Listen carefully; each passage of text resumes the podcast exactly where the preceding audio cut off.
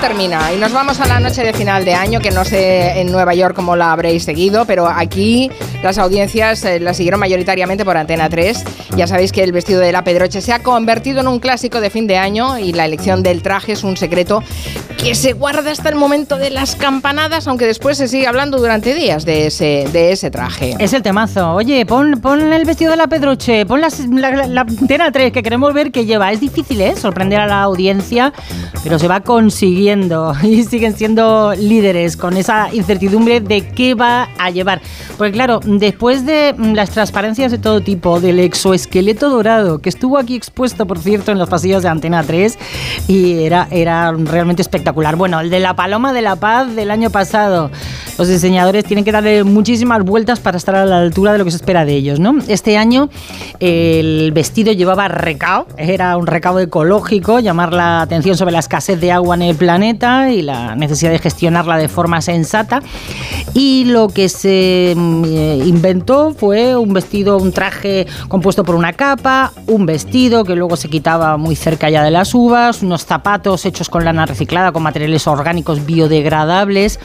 Y lo pensaron eh, su equipo creativo, que lo capitanea Josie, y también la diseñadora e investigadora de textiles sostenibles Paula Ulargui, que a pesar de ser muy muy joven, tener 25 años, es una creadora navarra que lleva tiempo ya trabajando con este tipo de, de materiales sostenibles, pensando en el medio ambiente, además de en la moda. Nos ha llamado mucho la atención esto de los materiales, los textiles sostenibles, así que vamos a saludar a Paula Ulargui. Buenas tardes, Paula.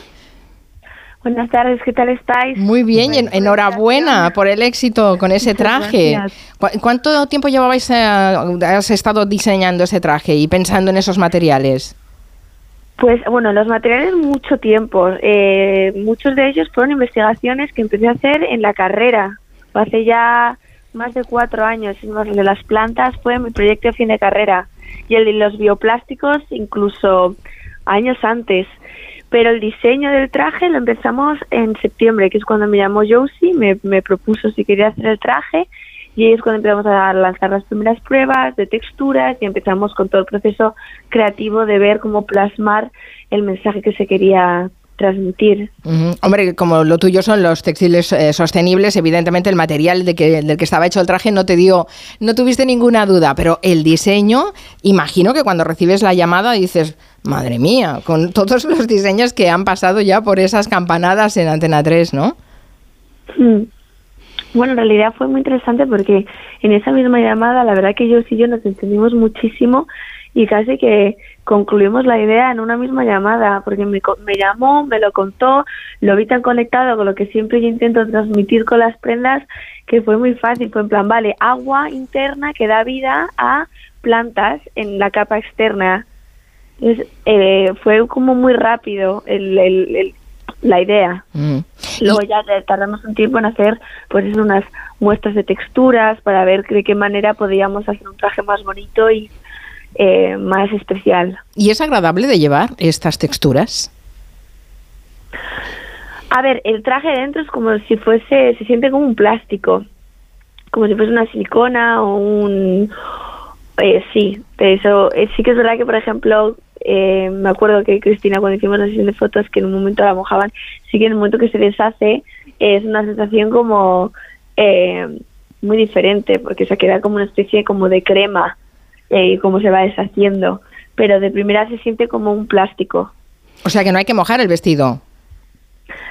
Es un, es un vestido que aguanta mucho en el tiempo, mucho. O sea, yo tengo todavía los de mi carrera, los tengo todavía guardados. ¿Ah, sí? Años y años. Ah, yo pensé que era una cuestión de días que se degradaba. No, no, es depende de las condiciones a, a, las cuales lo expones. Si lo dejas metido en la tierra, se biodegrada en días. Si lo metes en agua caliente, en minutos. Eh, pero si lo tienes bien guardado en un armario cuidado, te puede aguantar mucho tiempo. Perdona, y, si, las condiciones que los pones. ¿Sí? si lo pones en una maceta y lo, le pones un poco de agua, crece.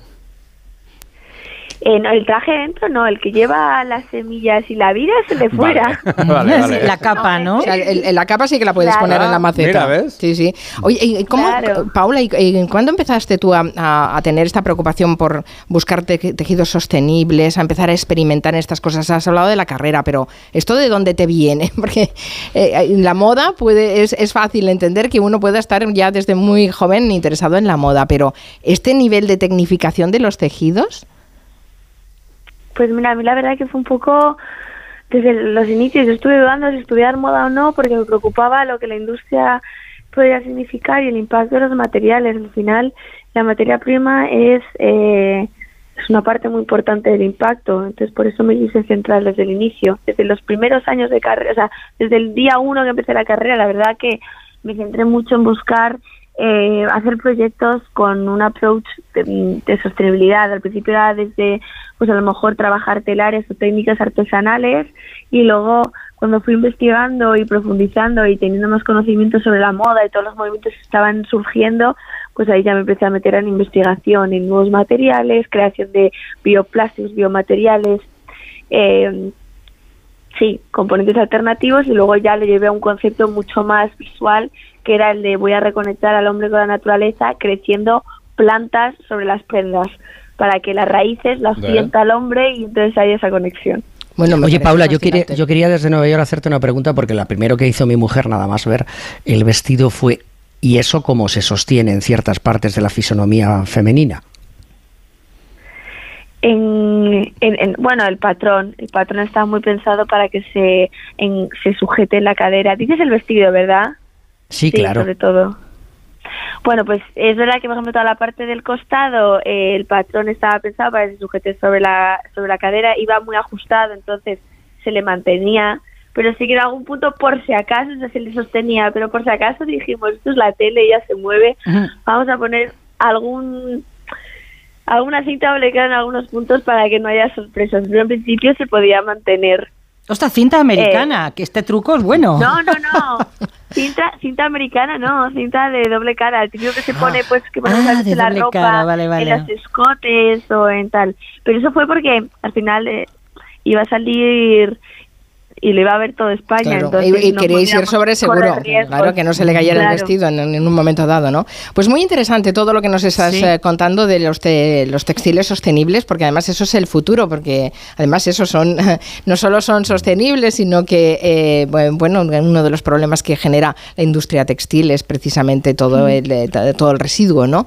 Así que, bueno, si se puede aprovechar de alguna manera, pues será ideal. Felicidades, Paula, te han felicitado mucho por, por el gracias. vestido. Sí, la verdad que ha sido dos días que, que o sea, no paran los medios, no puedo estar más agradecida. Muy Me llegado una cantidad de mensajes de cariño y de apoyo que, que sin duda ha sido muy emotivo. Paula Ulargui, 25 años, ya ven qué mentes privilegiadas y qué talento tenemos en este país. Un beso muy fuerte, feliz año. Muchísimas gracias, feliz año. Saludos.